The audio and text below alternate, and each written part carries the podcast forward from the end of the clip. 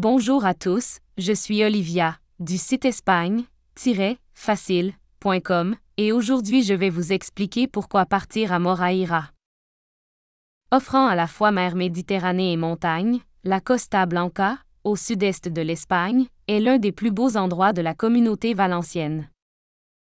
Moraïra est une très jolie ville de la Costa Blanca, qui propose 8 km de plage et 18 degrés Celsius de température moyenne à l'année. Située à 120 km de Valence et à 80 km d'Alicante, la petite localité de Moraïra appartient à la commune de Telada et à la province d'Alicante. Que voir, que faire à Moraïra? Côté plage, les amateurs seront ravis de trouver des plages pour tous, des plages tranquilles, des plages au contraire prisées, des criques, etc. Moraïra est d'ailleurs fier d'arborer le pavillon bleu, gage de la qualité des plages, en Espagne. Faisons un petit tour d'horizon. La Cala est justement l'une des plus belles plages de la côte valencienne, mais son accès n'est pas aisé. Il faut s'y rendre à pied ou par la mer. Plus facile d'accès en revanche, la plage d'El Portet ravira les voyageurs à la recherche d'une plage calme et tranquille.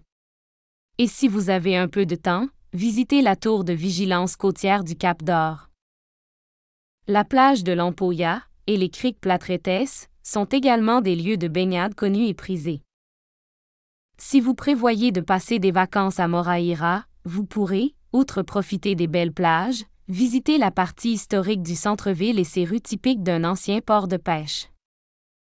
Visitez aussi le château de Moraïra, daté du 18e siècle, devenu l'emblème de la ville et dominant la plage de l'Ampolla. Enfin, deux églises et trois ermitages pourront attirer votre attention si vous aimez les monuments religieux, en particulier l'église Santa Catalina. Pour l'hébergement, je vous conseille d'opter pour la location d'une villa ou d'une maison à Moraïra, ou alors tout simplement de réserver votre chambre à l'hôtel.